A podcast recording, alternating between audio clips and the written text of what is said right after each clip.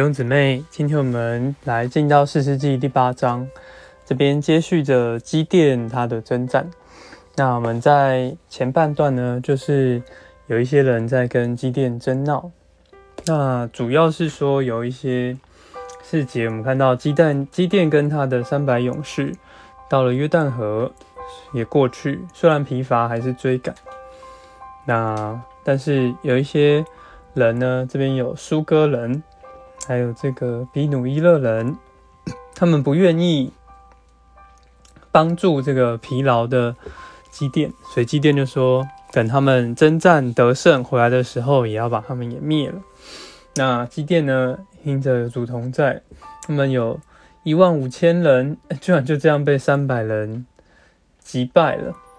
那基甸回来之后呢，又把这个苏哥还有皮鲁伊勒的楼。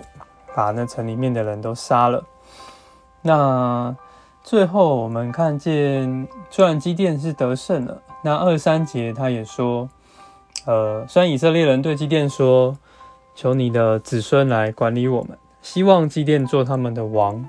不过基甸回答，他不要管理，是神来管理你们。虽然他有这样的看见，但是我们也看见基甸他后面的特点，在二十四节他说，把你们众人夺的耳环给我。因为他们都有一些战利品嘛，那他们就哎，那你把其中一部分这个耳环给我。那基甸就用这些耳环，还有一些装饰，他造了什么？二十七节，他造了一个以弗德，结果就变成另外一个偶像。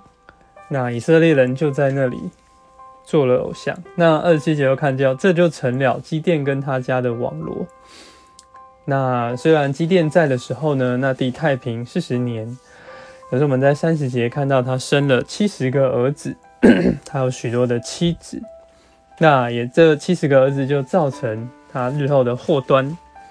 好，那我们从这一章就看见基甸他虽然得胜，然后他他也相信神，这样有信心了，但是呢，他却有一点贪婪。